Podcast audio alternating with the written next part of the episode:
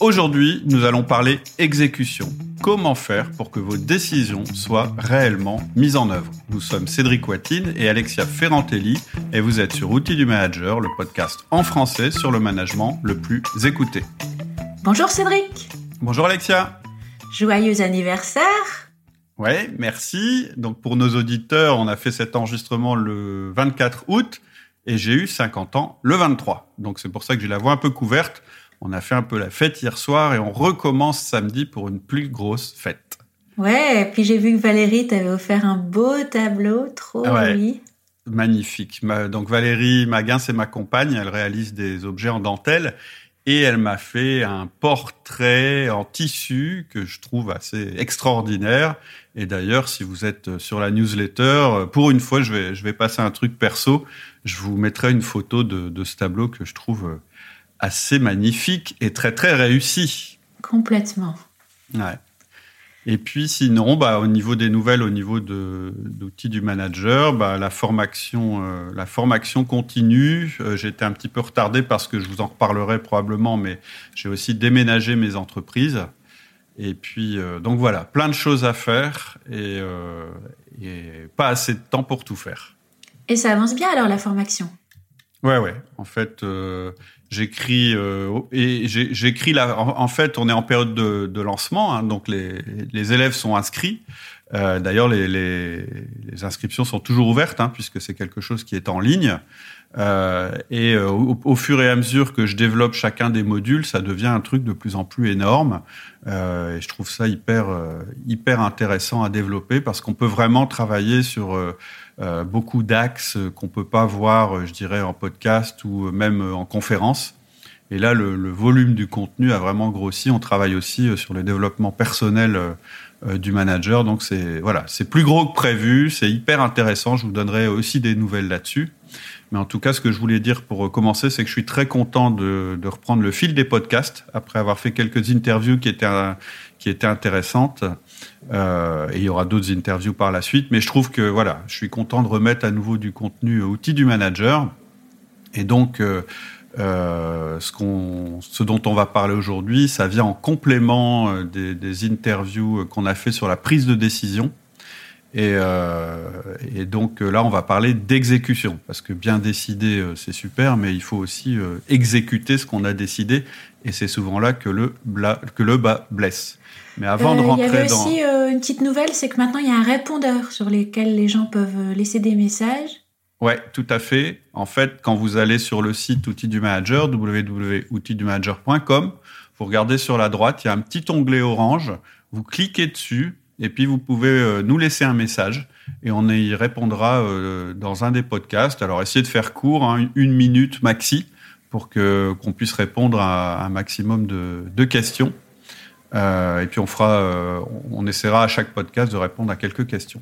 Et puis tu as fait aussi une vidéo de présentation du podcast sur euh, la chaîne YouTube Outils du Manager. Tout à fait. J'ai enfin fait ce truc-là. Donc ça dure pas longtemps, ça dure 7 minutes. Et en fait, je vous présente un petit peu Outils du Manager. Je vous explique à quoi sert le podcast, à quoi sert le livre que vous pouvez toujours télécharger gratuitement et à quoi sert la formation. Ok, super. Voilà pour les news. Donc là, on en arrive euh, au sujet du jour, apprendre à mhm. décider. Euh, tout à fait. Et surtout, exécuter après la décision. Oui, tout à fait. C'est-à-dire qu'en fait, apprendre à décider, c'était la suite de quatre interviews euh, qu'on a fait avec avec Olivier Siboni, qui a écrit un livre sur le sujet. Et on vient de terminer, donc je vous invite à l'écouter sur Apple Podcast ou Google Podcast ou en passant par notre site. Et mais dans ce podcast-là, on va vous parler d'exécution parce que c'est arrivé à tout le monde. On passe des heures en réunion pour prendre une décision, mais finalement, on est extrêmement déçu des résultats du plan. Et en fait, on se rend compte que ça marche pas finalement, mais le problème, ça n'a pas été tellement la décision qu'on a prise, ça a été notre capacité à la mettre en action. Quand je parle d'exécution, c'est déjà c'est de ça que je parle. Hein. Je parle pas d'abattre les prisonniers. en fait, je parle de réaliser ce qu'on a décidé de faire.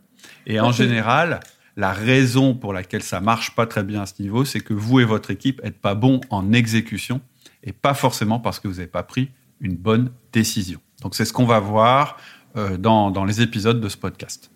D'accord. Euh, tu peux nous donner ton plan? Oui, on va d'abord voir les quatre erreurs qu'on commet en général.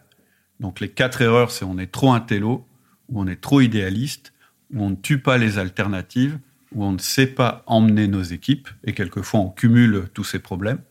Ensuite, on va voir la bonne méthode, et la bonne méthode, ça va être de phaser la décision, de savoir vendre la solution, de tuer les alternatives, et enfin d'être irréprochable sur l'exécution. On fera une partie un peu plus importante sur ce dernier point. D'accord. Alors, ton premier point, on est trop intello. C'est ça. En fait, c'est, je pense que c'est un petit peu français comme défaut, on va dire. Euh, donc la principale raison pour moi, elle est un peu culturelle. Je trouve qu'on focalise trop en général sur le fait de prendre la décision la plus intelligente. En fait, en France, on adore intellectualiser, c'est pas nouveau. On adore aussi expliquer aux autres pourquoi ils, ont tort, mais nous, sans réussir non plus à forcément faire quelque chose d'extraordinaire. Et en fait, on a tendance à compliquer les choses. On est les rois de la parlotte, et c'est toujours plus facile pour nous et tellement cool de brasser des concepts que de passer à l'action. Et donc, en général, on se satisfait davantage de trouver la meilleure solution, la plus parfaite, ou d'analyser le problème dans toutes ses dimensions, plutôt que de réellement décider, puis d'exécuter. En fait, en général, dans notre tête, souvent, moi c'est ce que je constate hein, en lisant des livres, en discutant avec des managers, L'exécution, c'est un peu la partie la moins noble du truc. C'est un peu le truc qui est réservé aux tâcherons de l'opérationnel. Et on a comme ça une espèce de, de, réticence à mettre les mains dans le cambouis. On, va dire que c'est pas la partie noble, en fait. Et on mmh. croit que si on trouve la meilleure solution, je dirais intellectuellement, alors forcément, ça va marcher puisque la, la partie difficile ou noble du job, c'était de trouver la meilleure solution. Et en fait, pas du tout. En général, ce qui va dépendre, euh, la réussite, elle va plutôt dépendre de l'exécution que de la décision. En fait, moi, c'est ce que je dis souvent. Ce qui compte, on peut avoir la, voiture la plus puissante, la mieux réglée du monde. Si les roues touchent pas la route, ça marchera pas très bien. Et là, je trouve que nous, en France, on n'est pas forcément les plus forts. Hmm. Comment emmener une équipe? Euh, Ça, c'est du concret, du terrain. Et là, je trouve qu'en général, on, vraiment, c'est pas notre point fort. Donc, c'est ça que je veux dire quand je dis on est trop intellectuel, c'est qu'on n'est pas assez focalisé sur la partie exécution. C'est-à-dire que dans notre tête, si la décision est bonne, alors la mise en œuvre sera automatiquement bonne. Or, c'est pas quelque chose qui est acquis du tout. D'accord. Alors, deuxième écueil, on est trop idéaliste. Tout à fait. En fait, on croit que c'est pas tout à fait la même chose que le défaut précédent.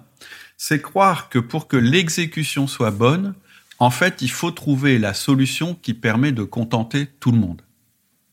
C'est un peu, c'est presque l'effet inverse, mais pour la même raison que la surintellectualisation. Je ne sais pas si tu as remarqué, on parle beaucoup d'intelligence collective. C'est le truc à la mode. Du coup, tout le monde s'y engouffre, tout le monde s'y met, on mélange tout, jusqu'à parler même de faire voter les gens, ce qui pour moi est complètement absurde dans la prise de décision dans l'entreprise, ou de vouloir obtenir un consensus absolu. J'ai fait un podcast là-dessus, mais j'y reviens parce que c'est vraiment important aussi pour la partie exécution. En fait, il faut pas se planter. Quand on raisonne comme ça, en fait, on part du postulat que la décision idéale, ce sera celle qui sera acceptée par toutes et par tous, et que donc, si tout le monde est d'accord avec ma décision, alors les gens seront motivés. Et donc, puisque c'est eux qui vont devoir le mettre, le mettre en œuvre, la clé, c'est que tout le monde soit d'accord. En partant du principe que si tout le monde est d'accord, si tout le monde a même proposé cette solution-là, bah forcément tout le monde sera plus motivé pour la mettre en œuvre. Ce qui paraît assez logique comme ça sur le papier. C'est vrai qu'on se dit bah ouais si euh, j'impose pas les choses, si vraiment les choses viennent de l'autre, bah il sera motivé pour le faire. Mais en fait dans la vraie vie ça marche pas. Pourquoi? Parce qu'en fait vous vous adressez pas à une personne unique. Si effectivement devant vous, vous n'aviez qu'une personne, vous pourriez la laisser décider. D'ailleurs, c'est ce que je conseille. Je conseille de donner beaucoup d'autonomie aux gens, parce que si c'est eux qui décident, ils exécuteront plus efficacement. Mais là, on parle d'une décision de groupe. Et un groupe, ça n'est pas une seule personne. Et donc, c'est quasiment impossible que tout le monde soit d'accord en même temps sur un sujet. Et donc, vous allez vraiment jamais aboutir à une décision en réalité, ce que vous allez faire, c'est que vous allez incorporer des idées de ceux qui font le plus pression, ou bien vous allez obtenir une espèce de décision qui va être le mélange des décisions de tout le monde et qui ne sera pas une décision efficace. Et même un mélange de décisions, ça satisfait jamais tout le monde. Donc, ça ne garantit absolument pas le résultat. C'est pas parce que vous pensez avoir la bonne solution que c'est gagné. En fait, c'est là que le boulot commence. Et la bonne solution, c'est sûrement pas de le consensus absolu, parce que ça, c'est complètement idéaliste. Ce serait l'idéal, évidemment, qu'à chaque fois qu'on prenne une décision, en fait, comme par hasard, tout le monde soit d'accord, tout le monde soit d'accord sur la même solution. Mais dans la vraie vie, c'est pas comme ça que ça se passe. Et donc, vous pouvez pas fonder la qualité de votre exécution sur un consensus absolu que vous auriez obtenu dans le groupe. Je sais pas si je suis clair. Si, si, tu es très clair.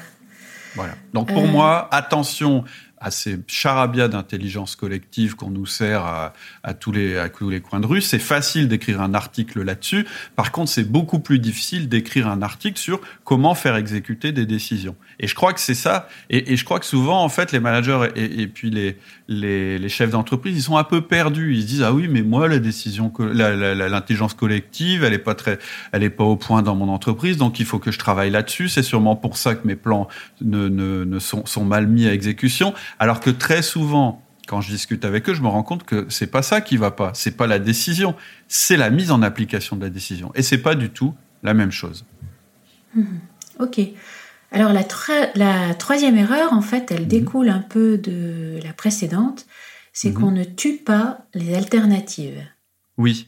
En fait, je dirais que cette troisième erreur, c'est un peu le, le bébé de l'erreur précédente.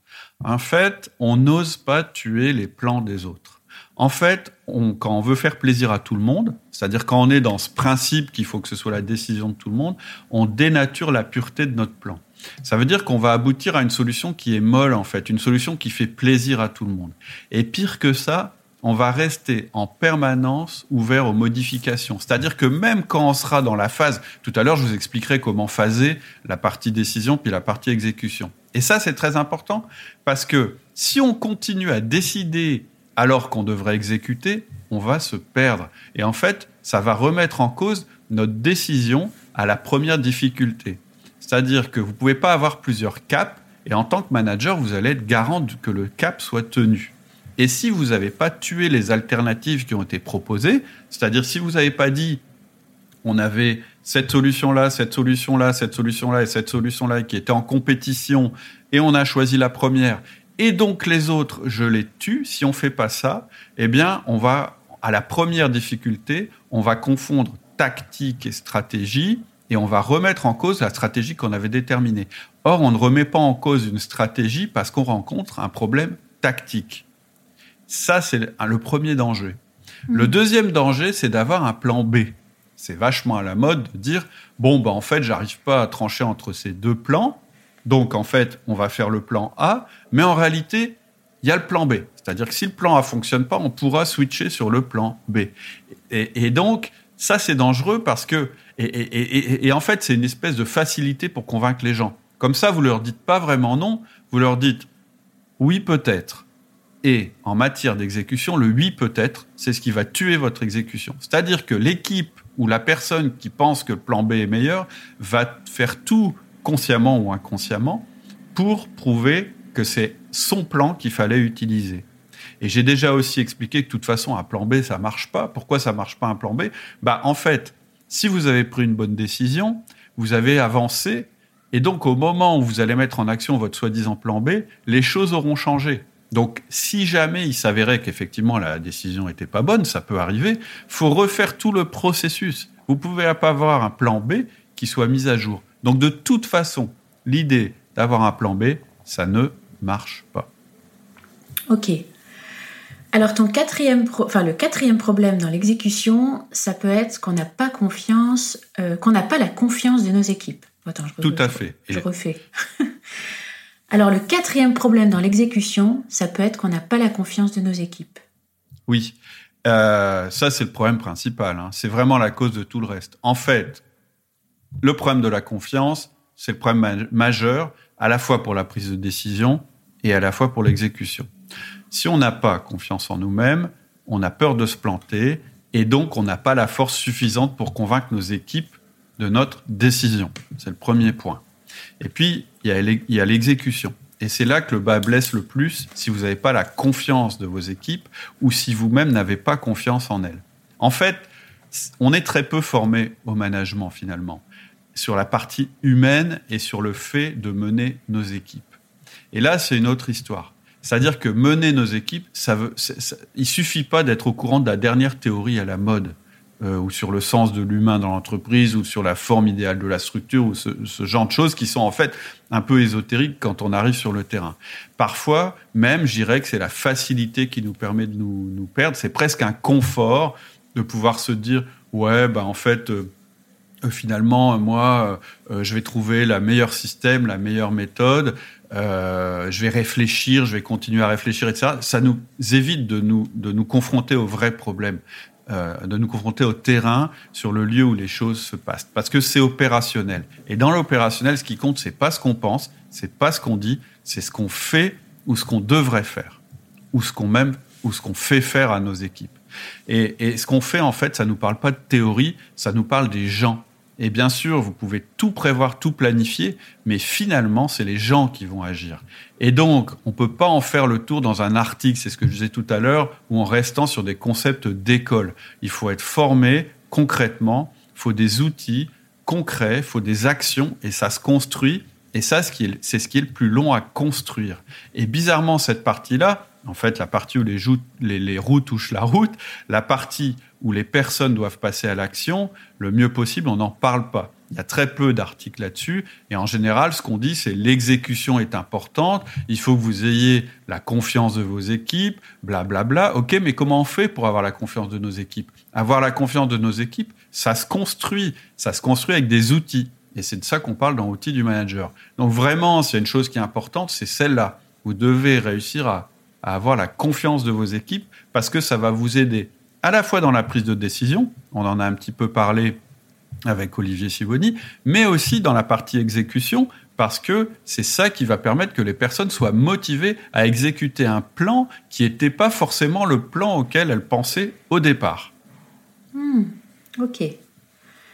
Bon alors là, on a vu toutes les erreurs qu'on commet en général et qui nuisent à l'exécution. On arrive mhm. à ta deuxième partie où tu vas nous dire quelle est la bonne méthode.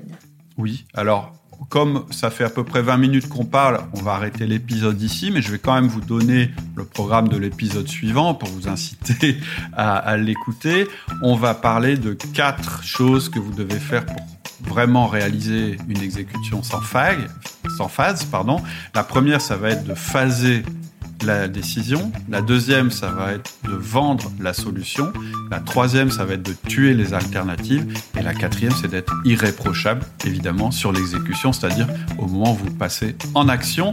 Et donc, je vous donne rendez-vous dans l'épisode suivant, vraiment pour le passage à l'action. Ok, à la semaine prochaine. À bientôt. Au revoir.